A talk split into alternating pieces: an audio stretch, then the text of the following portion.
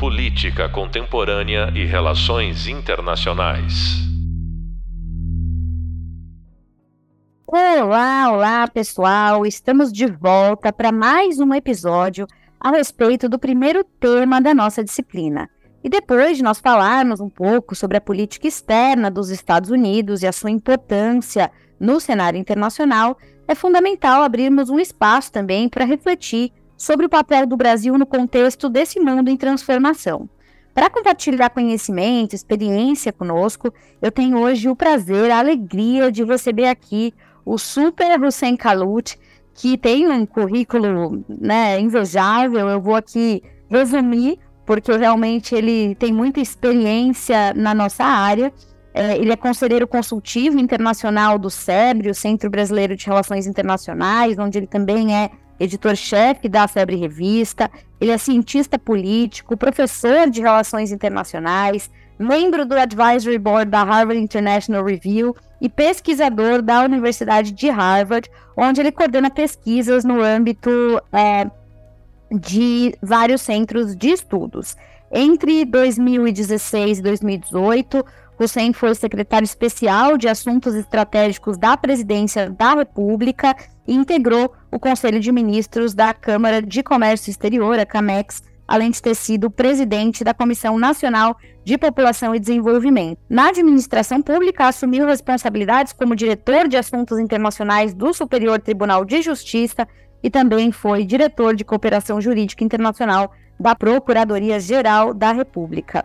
Dispensa, portanto, maiores apresentações, mas eu devo dizer, Hussein, querido, é um prazer ter você aqui. Seja bem-vindo. Muito obrigada por encontrar tempo na sua agenda para compartilhar um pouco da sua experiência, do seu olhar sobre esse tema tão importante com os nossos alunos e as nossas alunas. Seja bem-vindo.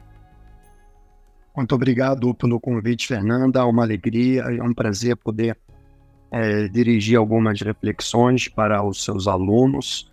Uma coisa que muito me honra uh, estabelecer esse intercâmbio de ideias, de troca de, experiências. Fora, fora isso, o privilégio de estar uh, conversando, dialogando, debatendo com uma acadêmica de sua estatura.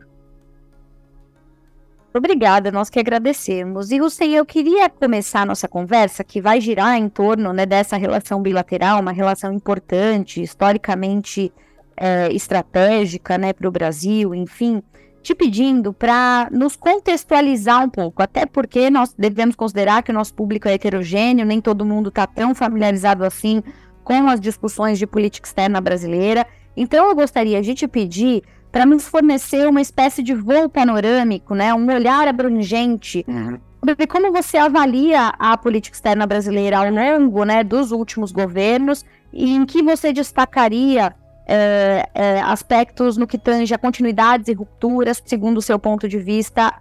Eu acho que o Brasil tem uma matriz de política externa praticamente linear, historicamente, com algumas intermitências periódicas. Essas intermitências ocorreram no período Gaspar Dutra, no período militar, é, que do Bolsonaro. Então, mas de forma geral, a política externa brasileira ela sempre atuou dentro de uma lógica é, muito delineada pela Constituição. E obviamente que a política externa ela se adequa a demandas do Estado brasileiro, se adequa a conjuntura circunstancial das relações internacionais daquele momento. Você não pode formular uma política externa descompassada e dissonante é, do quadro internacional, da conjuntura internacional em voga. Tá? Uh, senão você corre o risco de ficar falando sozinho. E a política externa, ela representa também, ela, ela acaba sendo adornada ou é, sofrendo uma certa, uma certa influência das aspirações do chefe de Estado. Aí que entram aspectos da diplomacia presidencial, quer dizer, que visão que ele tem de mundo, que visão que ele tem do Brasil no mundo e ele vai imprimindo essa preferência. Normalmente essas preferências sempre se deram dentro da, do marco doutrinário da política externa brasileira e dentro das linhas que caracterizam a nossa nossos vetores constitucionais de atuar sempre em conformidade com o direito internacional e atuar é, em se posicionar em respeito sempre à soberania e autodeterminação dos povos, em preservar a paz e harmonia no compasso latino-americano, no Brasil ser um país contrário a violações é, do direito internacional, eu tinha falado isso, mas a violações dos direitos humanos, ah, e de ter o vetor do comércio exterior como é, um vetor fundamental para gerar renda, crédito, emprego e amortizar as grandes assimetrias econômicas e sociais que existem no país. Então, em geral, é isso. E, claro, com o tempo, a partir de 92, foi se adicionando a, a esses vetores temas da conjuntura internacional, à medida em que o tema climático, meio ambiente, com a ECO 92, pouco antes disso, protocolo de Kyoto e tal, foram ganhando, é, ganhando centralidade. Mas a partir de 92, o tema do meio ambiente ganha maior centralidade e ao longo das décadas subsequentes, até o atual momento, esse o tema climático ele ganha cada vez uma ênfase maior e se torna um pilar vital da geopolítica no poder mundial. Né? Então, isso vai ganhando o quê? Um, uma, uma força de tração muito importante na política externa dos principais é, atores do sistema internacional. Tá? De forma geral, a gente tem uma política externa, digamos, linear, com altos e baixos. Né? Uh, em alguns momentos, o Brasil conseguiu amealhar melhor resultados, em outros momentos não. Uh, em, outros, em alguns momentos fez umas apostas, na minha opinião, acertadas, e outras apostas circunstanciais, não são estratégicas, uh, e que acabaram rendendo dividendos momentâneos e não se traduziram em, em objetivos de longo prazo. Tá? É, um exemplo a cúpula América do Sul, países árabes. Quer dizer, funcionou durante o governo do presidente Lula I, Lula II, até Dilma, até o início do mandato, primeiro mandato da Dilma, depois essa conferência foi perdendo aderência e atração. Né? Ah, Pensava-se que isso seria um projeto de integração interregional de um longo prazo. Problema que começou a se dar, além do aspecto comercial, outros, outras linhas é, temáticas que, na verdade, não encontravam amparo ou apelo é, nas agendas dos países nas duas regiões. Aí isso acabou basicamente desidratando um pouco esse objetivo, acabou com a cúpula morrendo. Né? Então, um objetivo que se pensou em de forma estratégica, mas no fundo se provou ser algo circunstancial. Esse é um exemplo né, concreto, vamos dizer assim. Uh, o ponto-chave, hoje, ao analisar as relações internacionais, é, é perceber que nós estamos numa outra etapa. Estamos num mundo muito diferente das últimas três décadas. Quer dizer, uh, depois do fim da União Soviética, da queda do Muro de Berlim, 89 para cá, 90 para cá, a ordem internacional navegou dentro de, de canaletas ou dentro de linhas é, mais ou menos previsíveis. Né? Todo mundo sabia que era um hegemon no sistema internacional, que são os Estados Unidos. Todo mundo sabia que a força de tração econômica do mundo estava na mão dos principais países ocidentais, uh, havia uma demanda paulatina dos, é, dos países emergentes que vem sendo atendida é, de forma talvez não na velocidade que esses países desejavam, mas as suas demandas dentro do tema é, de alguns temas ela vem se expandindo no campo dos direitos humanos, no campo é, do meio ambiente, por aí vai. Não como eles querem, mas vai se ampliando pouco a pouco. Quando toca temas securitários, aí não. Aí eu acho que o status quo se preserva desde a Segunda Guerra Mundial. Né? Quer dizer, após a criação das Nações Unidas. Mas isso tem muito a ver, e aí ninguém vai fazer concessão no campo securitário, a não ser que você tenha um poder concreto dissuasório. Você é capaz de quebrar a equação de força e a balança de poder. Se você não tem isso muito claro, é, você não entrará no clube que vai determinar é, o delineamento da arquitetura securitária internacional. Ponto. Entendeu? Você pode atuar no tema do meio ambiente, direitos humanos, é, enfim, é, outros temas né, conexos a esses aspectos, reforma da OMC, etc. Legal, mas quando você vai entrar nesse arcabouço securitário, que cada vez está mais interconectado com inteligência artificial, é, é, além da inteligência artificial geopolítica mineral, entendeu? Então, isso aí é, já é uma outra lógica, entende? E aí você precisa ter, avaliar quais são as, as dimensões de poder que você tem e qual é a efetividade desse seu poder. Né? Então, então o, o, Brasil sempre jogou na política externa em zonas muito confortáveis, né? em tabuleiros confortáveis, em que o Brasil sabia avançar, recuar e até atacar, mas é, algumas posições. Isso é fácil quando você não é atacado. Mas o Brasil nunca demandou exercer o papel que hoje demanda. Quando você demanda exercer esse papel, você também se expõe a ser atacado.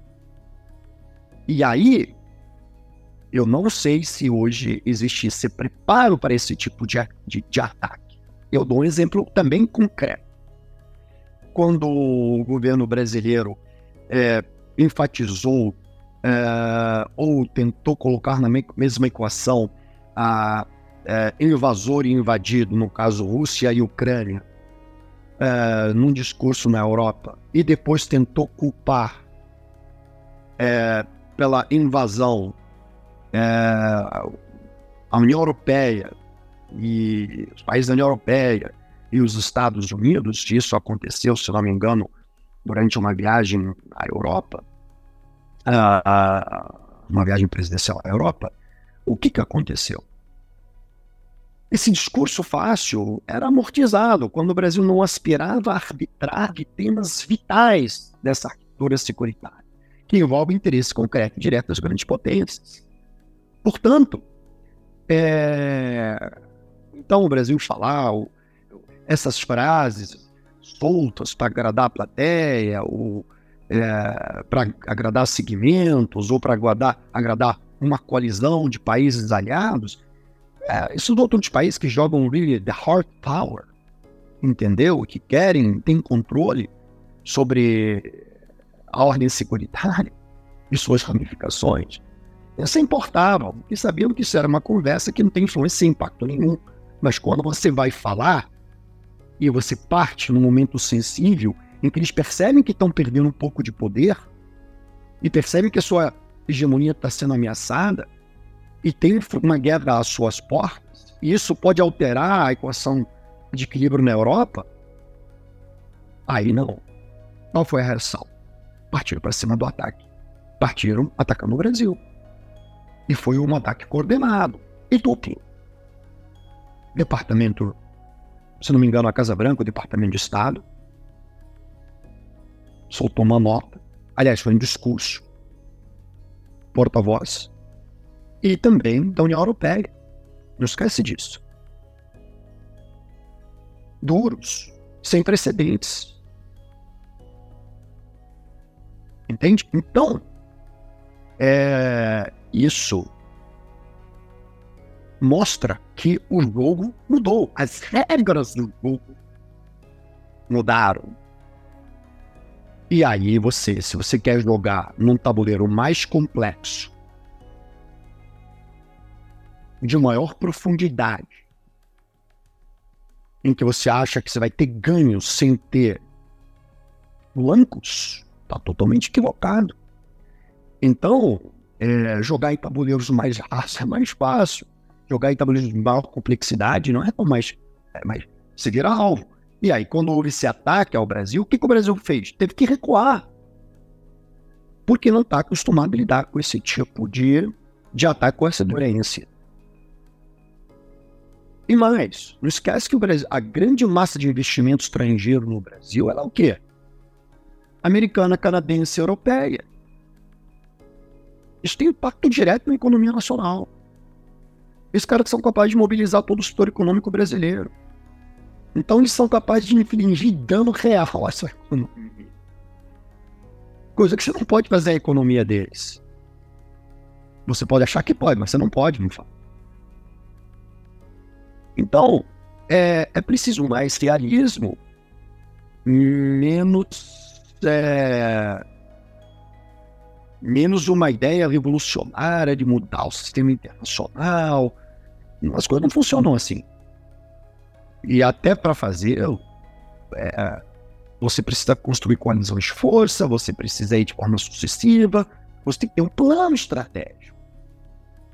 Qual é o plano estratégico?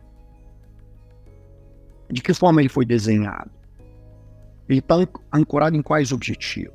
Então são perguntas legítimas e válidas, mas que não tem resposta por hora. Entende?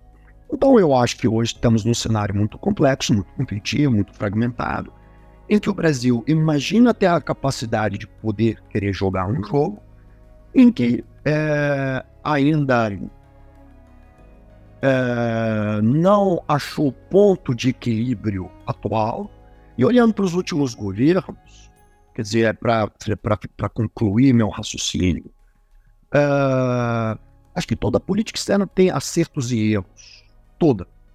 Política externa tem acertos e erros. A questão é fazer sopesar. Tem mais erros ou mais acertos? Os acertos são mais acertos estratégicos ou mais acertos táticos? Os erros são mais erros estratégicos ou erros, é, digamos, menores, táticos, tangenciais? É isso. Então, se você vai numa política externa de um governo, como o do Bolsonaro, por exemplo, em que ele tem gravíssimos erros estratégicos, pouquíssimos acertos táticos, pouquíssimos. E esses acertos táticos muito mais por recursos se deram. Então, é uma política ruim toda a vida, mas tá lá, péssima. Tem dois microacertos táticos em função de recursos e tem, sim, erros estratégicos. Você vai para outros governos, Fernando Henrique, teve muito mais acertos estratégicos, na minha opinião, que erros. O governo Lula 1 e 2, apesar, teve muito mais acertos estratégicos do que erros estratégicos. O governo Dilma teve acertos estratégicos e teve alguns erros estratégicos. Então, o governo Collor, o governo Itamar, o governo Sarney, desde a democratização para cá. Então, o governo Temer teve acertos, importantes acertos estratégicos, teve nenhum outro erro tático. Isso acontece. Então, é, o importante é fazer esse filtro. Os erros se cometem quando danosos eles são ao seu projeto estratégico de longo prazo, como isso afeta concretamente os objetivos do Estado e do governo. Se é do governo, você corrige numa eleição, próximo governo, muda a preferência aqui, ajusta a posição, isso aí você ajuste. Mas se isso tem impacto estratégico, isso afeta o seu interesse nacional, o interesse do Estado a longo prazo. São decisões que só se corrigem em décadas. Entende? Esse é o problema. Então, eu acho que a política externa, historicamente, cometeu mais erros do que acertos. Em alguns momentos foi calamitosa, como acabei de mencionar, esse período obscuro da nossa história da política externa. É, e espera-se que nesse momento, é, apesar de alguns erros atuais, tem, claro, tem acertos, na tua administração, tem acerto, sem dúvida nenhuma. Tem equívocos, tem equívocos, natural que tem. Só é quem tenta fazer, né? Não tem como ser diferente. É, mas o que mais me salta aos olhos é que o Brasil hoje está diante de uma circunstância internacional diferente. E é preciso compreender que está na hora de atualizar a moldura mental de se pensar geopolítico e definir melhor qual é o interesse do Brasil. E o interesse precisa corresponder não necessariamente ao que Itamaraty entende interesse do Brasil, ou que ao Ministério do Indústria e Comércio entende, mas ao conjunto da sociedade. Como a política externa pode se traduzir em dividendos concretos, como ela representa a aspiração da sociedade, a demanda da sociedade. Não somente de um indivíduo, ou de uma corporação, ou de um governo, mas você tem que olhar o conjunto. Isso não quer dizer que o governo eleito não tem legitimidade de imprimir a sua marca, claro que tem, mas você precisa, de forma madura, prudente, equilibrada, consensuar todos esses elementos tá? e compreender que hoje os erros para um país das dimensões do Brasil, com as aspirações do Brasil, erros hoje custam caro. E se você demanda ser reconhecido como uma potência emergente que aspira a atuar nas grandes reformas do sistema internacional, seja em sua dimensão econômica ou geopolítica, e porque você quer entrar para ser sócio no poder mundial, você está exposto a ataques. Você não será mais visto, e eu tenho repetido isso, somente como um país amigo, simpático. E não pode vender essa sua capacidade de dialogar, não, que o Brasil dialoga com todo mundo com um grande ativo diplomático. A todos os Unidos dialogam com todo mundo também. A China também, a Índia também. Uma grande vantagem, a Alemanha também. Entende? Não é, não é bem assim. Dialogar é parte do processo diplomático. A questão é qual é a tua força de materializar o que você quer. Diferente.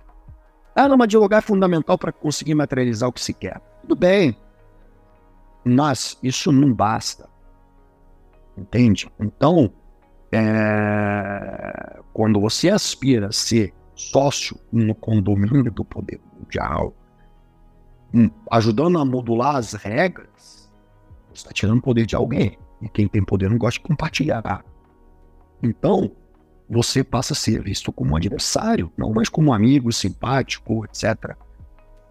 Essa ideia do país do carnaval, do samba, do, do futebol, isso vai se dissipando. Você vai ser visto como competidor, como rival, para alguns como inimigo. E aí, você corre risco de alguns ser isolado, outros ter seus projetos minados, entendeu? É assim que funciona. Então é preciso ter essa consciência na hora de formular e executar.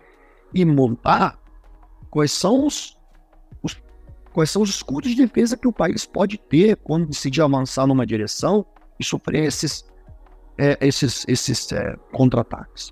Quer dizer, como é que você vai reagir diante de uma possibilidade? Quais são as suas alternativas? Se, por exemplo, é, você decidir caminhar numa direção e o teu plano não der certo. Você não pode ficar vulnerável. Então, em resumo, concluo dizendo que é preciso modernizar nossa doutrina de política externa e, sobretudo, os conceitos e a metodologia de se pensar e empregar de apoio.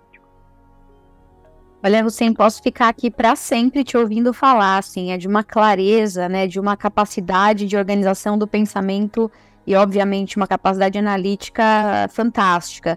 E, e eu queria justamente aproveitar o fio da meada que você propôs para inserir a conversa no que tange particularmente aos Estados Unidos, né? Você descreveu um pouco de como se dá ao longo dos anos é, o processo de formulação da política externa brasileira, você fez alguns comparativos transhistóricos, elencou alguns elementos ligados aos nossos valores e principalmente falou dos desafios que o mundo em transformação traz para um país como o Brasil, em que a própria identidade do que queremos ser em termos internacionais ainda não foi pacificada, né? Quer dizer, está em permanente disputa. No caso dos Estados Unidos virou até paradigmático, né? A literatura de política externa brasileira, em geral, é, vai inclusive caracterizar os períodos da nossa história diplomática a partir de um alinhamento ou afastamento dos Estados Unidos, né? Bastante gente faz esse exercício. E também suscita muita paixão, né? Falar de Estados Unidos. Sim, é, principalmente quando a gente considera que nos últimos governos, só para pegar o anterior, imediatamente anterior, Bolsonaro e atual Lula, a gente tem uma mudança significativa de orientação. Quer dizer, a gente sai de um governo absolutamente alinhado aos Estados Unidos, ou eu mesma diria mais ao trumpismo até do que aos Estados Unidos propriamente, e desembarca num governo que olha é, para os Estados Unidos é, não como um adversário necessariamente, mas com ressalvas, né? Quer dizer, mantém um bom relacionamento pragmático, tem lá interesses pró-business que se mantêm presentes e que são uma linha de esteio de continuidade, mas ao mesmo tempo com é, um olhar que é reformista da ordem internacional, que em vários momentos bate de frente com interesses americanos e tal ao ponto de que alguns diriam que nós estaríamos, nesse momento, vivendo uma onda anti-americana, ou até para ser radical, mais radical, eu tenho ouvido até se falar em Brasil como um país, uma liderança anti-ocidental. Eu queria te ouvir sobre como você reage a isso, quer dizer, considerando essas é, variáveis todas que você citou né, na construção da nossa política externa, como é que ficam os Estados Unidos na relação com o Brasil? O que, é que você acha que precisa ser digno da nossa atenção para conseguir entender melhor esse cenário? Bom, primeiro é preciso sublinhar, Fernanda, que os Estados Unidos cometeram diversos erros estratégicos na sua relação com o Brasil. Erros estratégicos que são contraditórios à própria Constituição americana, entendeu? Aos preceitos da liberdade, da democracia, do respeito aos direitos humanos, certo? Vamos reconhecer isso. No entanto, é preciso pensar de forma pragmática. E acho que parte da sociedade brasileira se ressente disso. Isso parece insuperável e irremediável. Entende? Então, isso segue alimentando um anti-americanismo é, que, na minha opinião, é ultrapassado.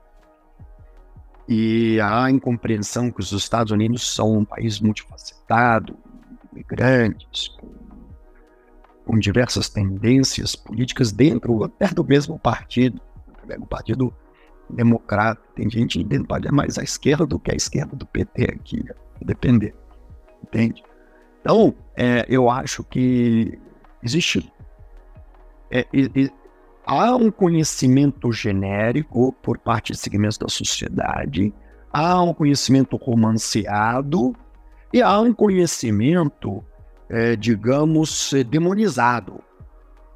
Mas conhecer de fato como é que funciona o mecanismo decisório, sociedade, os grupos de interesse, como isso se acomoda, como a burocracia e os decision makers ali se adaptam aos grupos de interesse, isso pouca gente conhece, entende? Então, é... Então, e isso a gente cai na armadilha, muitas vezes, da, da analogia, digamos, quase bipolar, ou alimento automático, ou uh, política externa independente. Só que a gente fala política externa independente sempre em referência aos Estados Unidos, né? nada mais, já reparou? É isso. Ou alinhamento automático, isso em relação aos Estados Unidos, como se fosse a força gravitacional da política externa brasileira. Então, é... isso é uma armadilha mental de quem formou ou pensa política externa, entende? Então, isso mostra que precisamos sair disso e evoluir um pouco. E aí, eu. Claro que tem suas razões históricas e tal, mas eu, eu acho que. Uh, que a gente precisa olhar os períodos de interesses de forma muito específica. Os Estados Unidos têm muito mais interesses de governo do que interesses de Estados. Os interesses de Estados são muito mais constritos é, a temas pontuais. Então, se você olhar o governo Biden, suas prioridades estratégicas internacionais de governo, não tem nada a ver com o governo Trump. Ele está tentando reconstruir a aliança transatlântica. Tá. O que, que o Trump estava dizendo? Ele estava desmantelando a aliança transatlântica. É isso queria que os países integrantes pagassem para os Estados Unidos pela proteção que os Estados Unidos ofereciam a essa aliança. São políticas totalmente paradoxais. Entendeu? É... Vai para uma relação, comparar a relação do, do campo democrata com a Rússia e do campo do Trump com a Rússia. São totalmente díspares. Então, assim, quando você fala de Estados Unidos, ah, depende. Tem a política do Trump que é muito diferente da política do Biden. Como a política do Clinton foi muito diferente da política do, do Bush. Então é muito importante ter essas noções. É claro que há o establishment. Tá, tudo bem, mas establishment é modulado por pessoas. Tem quadros perenes tem quadros transitórios. Mas lá, diferentemente daqui, o processo decisório é feito pelos decision makers. Quem foi mandatado pelo voto popular, ele assume a responsabilidade, ele presta accountability para o Congresso. E ali o processo de accountability é mais duro. Né? Ali cedo tarde a fatura chega. Aqui não necessariamente em matéria de política internacional. Tá? Então aqui se comete vários erros e joga-se tudo debaixo do tapete. Lá, às vezes, nem sempre é assim. Algumas coisas geram danos irrecuperáveis, punições, outras não, mas na maioria das vezes tem consequências e aqui é, às vezes é, não se tem. Mas, claro, a dimensão e a escala de força e o processo de intervenção na ordem de de um de outro são totalmente incomparáveis. Mas, mas, voltando para, para, para, para a linha de raciocínio é, que estou tentando traçar, é importante entender que, que os Estados Unidos é, precisam definir o que querem com o Brasil. Entende? Quer dizer, e como é que eles entendem a importância do Brasil dentro do contexto hemisférico, dentro do contexto global. E, e aí minha interpretação é que o Brasil se ressente, de forma geral, se ressente de não ter um maior reconhecimento por parte dos Estados Unidos. Entende? Então se ressente, existe esse sentimento uh, de não ter maior reconhecimento. Uh, esse é o primeiro ponto. Segundo, acho que o Brasil nunca teve uma estratégia muito clara para o que quer com os Estados Unidos. É uma relação focada em ampliação das relações econômicas, comerciais, financeiras, é uma relação focada em tecnologia, é uma relação que focada em uma aliança política, uma, o quê? E claro que essa relação ela vai evoluindo e vai se acomodando conjunturalmente de acordo com o cenário internacional e as prioridades dos governos. Então, é, é muito difícil você sincronizar agendas, muitas vezes desencontradas. E eu acho que a agenda do Brasil e dos Estados Unidos se desencontraram muitas vezes ao longo das últimas décadas. Entendeu? Mas aí não tem culpado por interesses díspares dos dois países, ou por falta de vontade política, ou por outras coisas. Então, é, só que hoje eu entendo que os Estados Unidos olham para o Brasil com maior, com um olhar diferente. Porque eles entendem, porque para eles era conveniente, para os Estados Unidos era muito conveniente, não olhar para o Brasil de forma diferente, porque você tem nos últimos anos, nas últimas décadas, um status quo, uma estabilidade. Eles é o único hegemon, a centralidade global está, está afincada no hemisfério ocidental. Uh, eles são fazedores das regras internacionais, ditam boa parte das regras com seus aliados. Então, o que, que compele eles a darem reconhecimento maior ao Brasil para compartilhar poder? Não farão de graça. Então é isso que é preciso entender também. O Brasil não fará isso com outros também. Entendeu? Então é. Só que hoje esse quadro mudou. Eles percebem que tem potências ascendentes, o poder hegemônico deles não é tão mais absoluto não é mais não é, não é hegemônico. Tem um desafio, tem um, um challenger é, por direito. A China desafia os Estados Unidos, uh, desafia a liderança da hegemonia americana no seu internacional abertamente. Já se posicionou como a superpotência contendora. Muda-se as placas tectônicas da balança de poder. Uh, esse detalhe são transformações em curso, mas não sabemos como é que elas vão terminar, qual a velocidade, mas a gente já percebe. E os Estados Unidos percebem que eles precisam fazer ajuste para não perder a sua centralidade. E como é que a parte, a avaliação estratégica, na minha visão, que eles acabam delineando? Bom, peraí.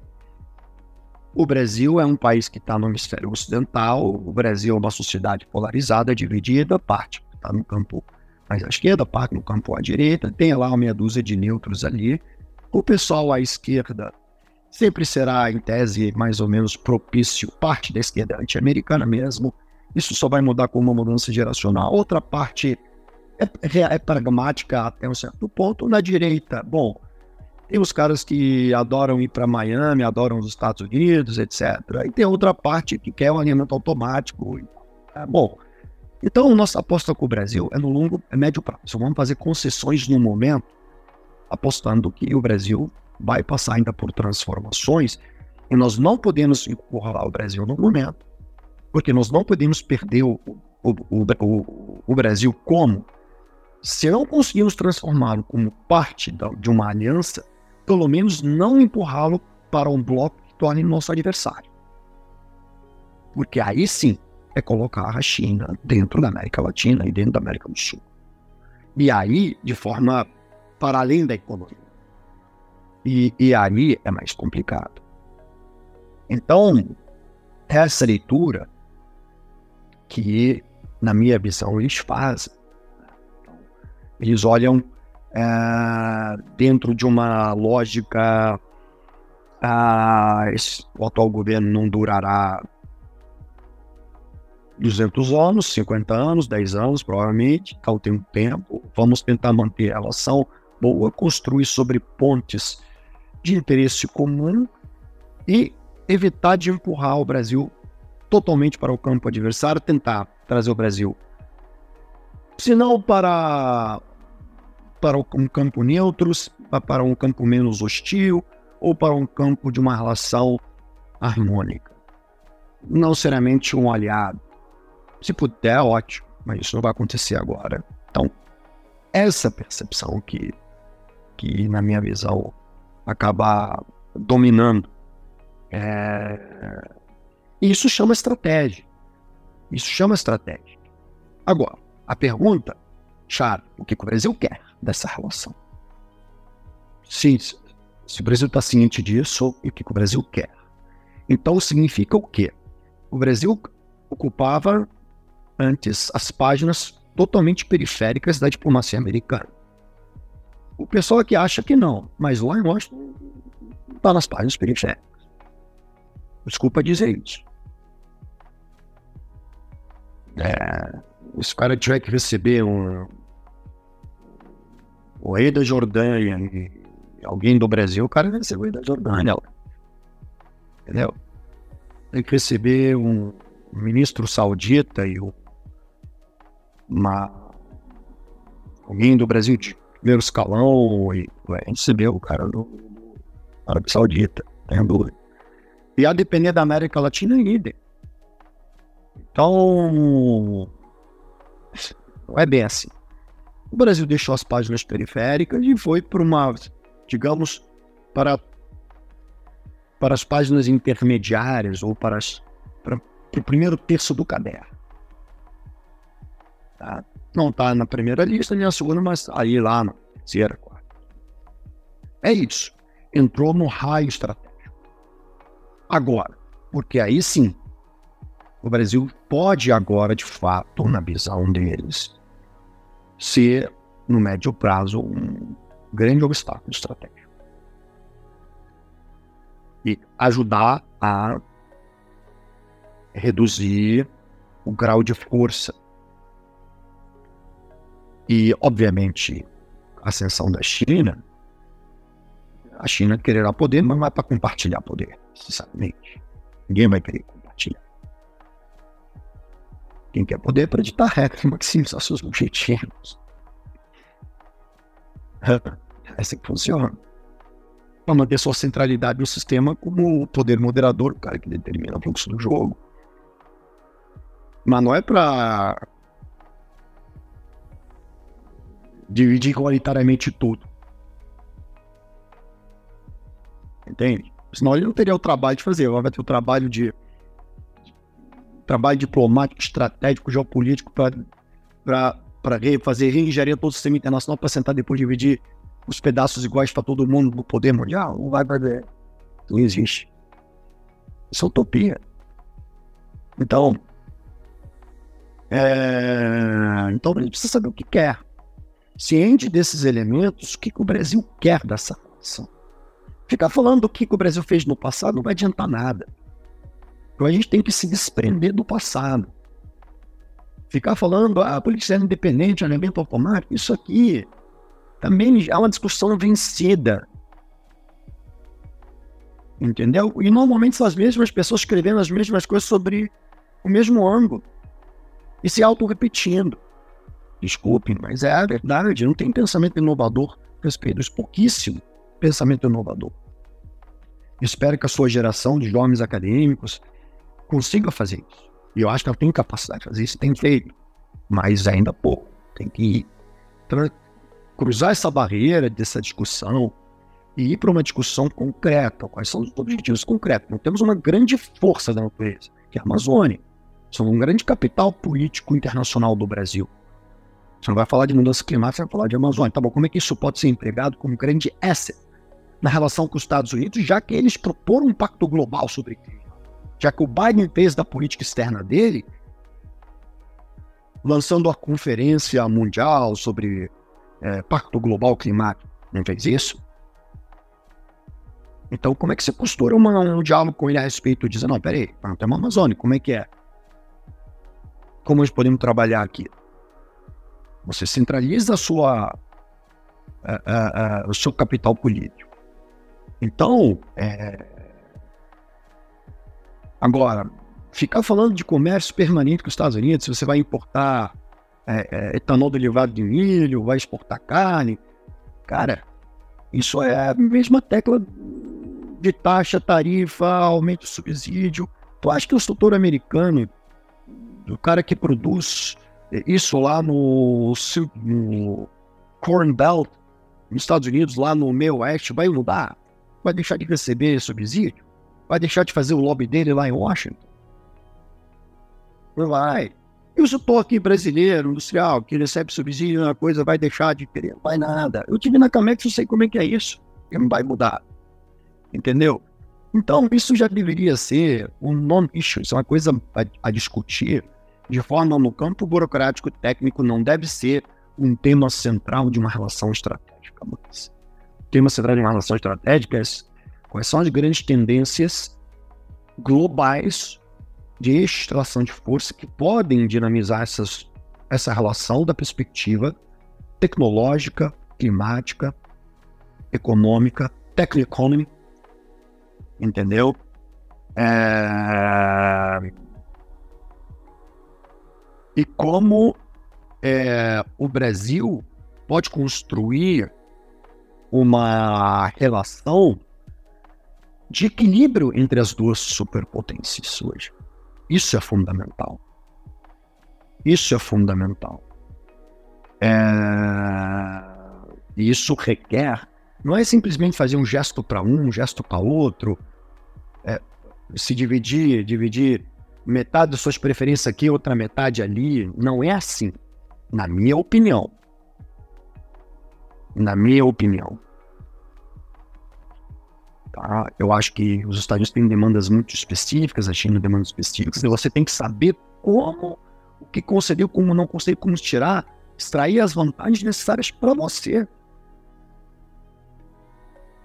E o Brasil talvez um país capaz de exercer um papel entre os dois, por exemplo, no tema climático.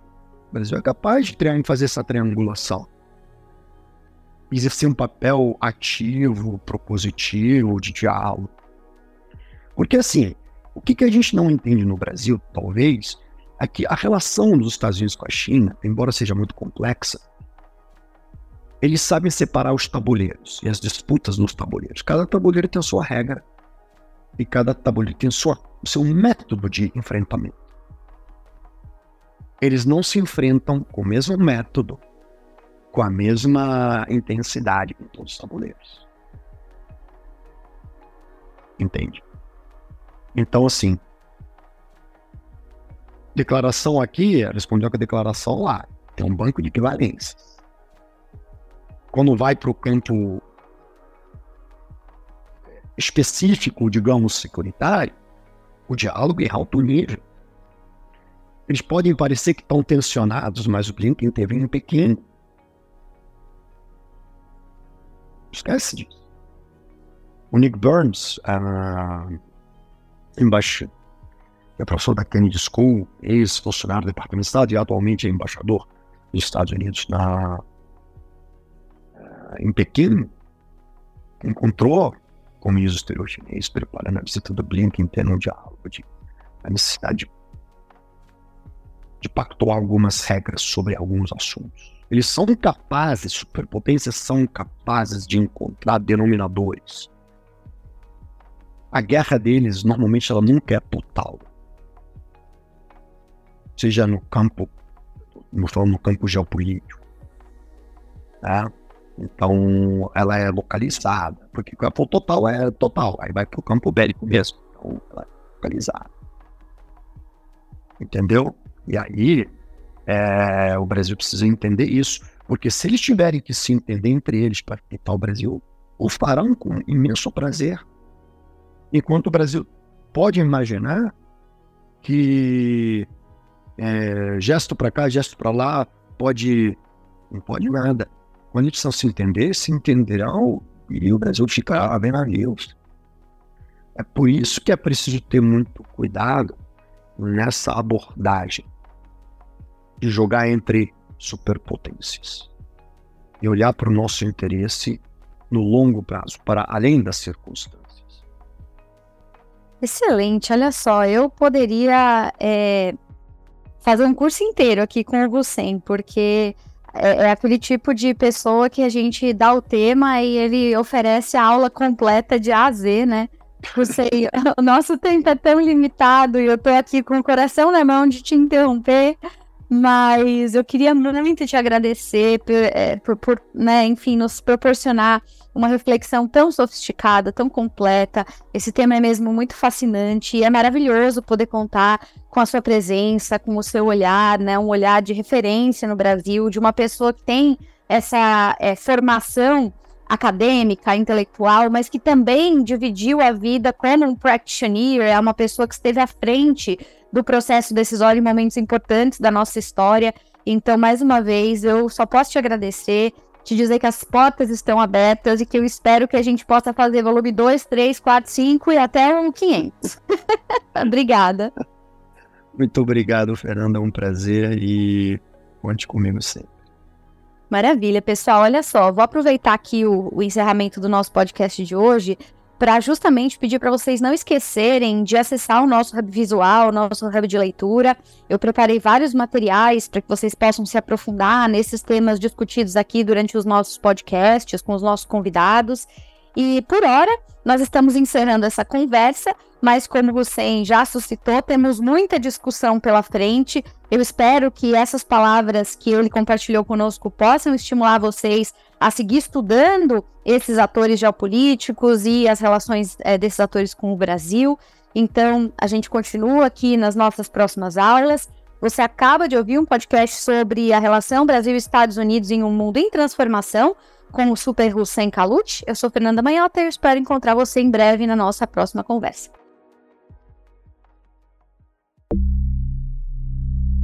Política Contemporânea e Relações Internacionais.